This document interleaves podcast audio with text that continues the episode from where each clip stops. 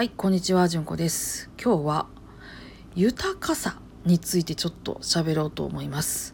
えー片付けローラーのおしゃべりラジオ豊かさってなんだっけっていう回を聞いてですね、はって気がついたんですよ。なんか片付けをするってそもそも豊かやからなんやなって、その豊かっていうかそのこう金持ってるからなんやなって思ったんですよ。ほんまに貧乏やったら何もお金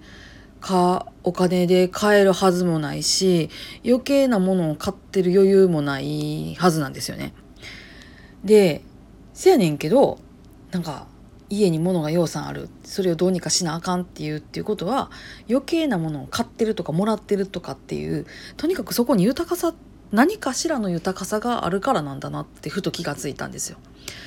まあお寺なんかだうちみたいなお寺とかだとちっちゃいんですけれどもやっぱりいろんな人があげてくださるものっていうのがあるので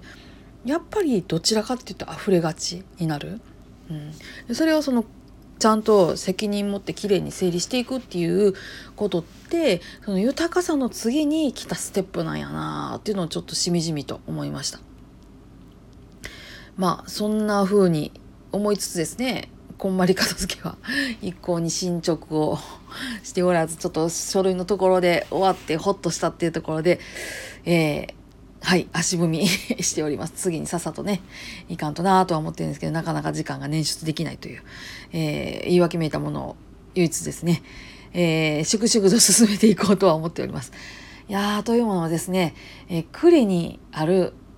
大量の写真をねどうにかしらんなあかんなっていう話になりました。なぜね衣装ケース3個分ぐらいあるんですよ。みっしり詰まったやつ。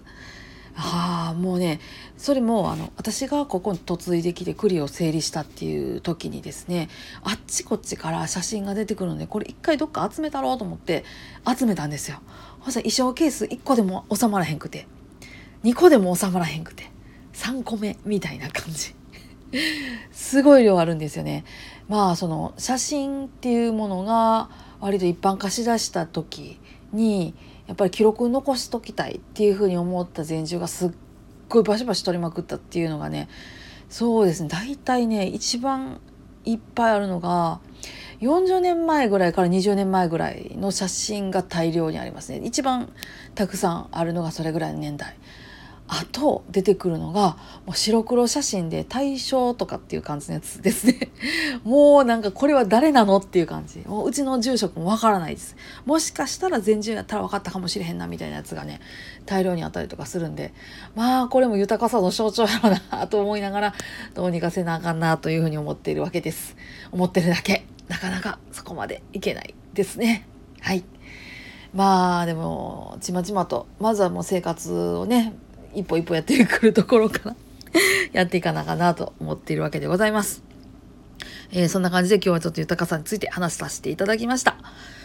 皆さん今日もどうぞ安穏な一日をお過ごしください。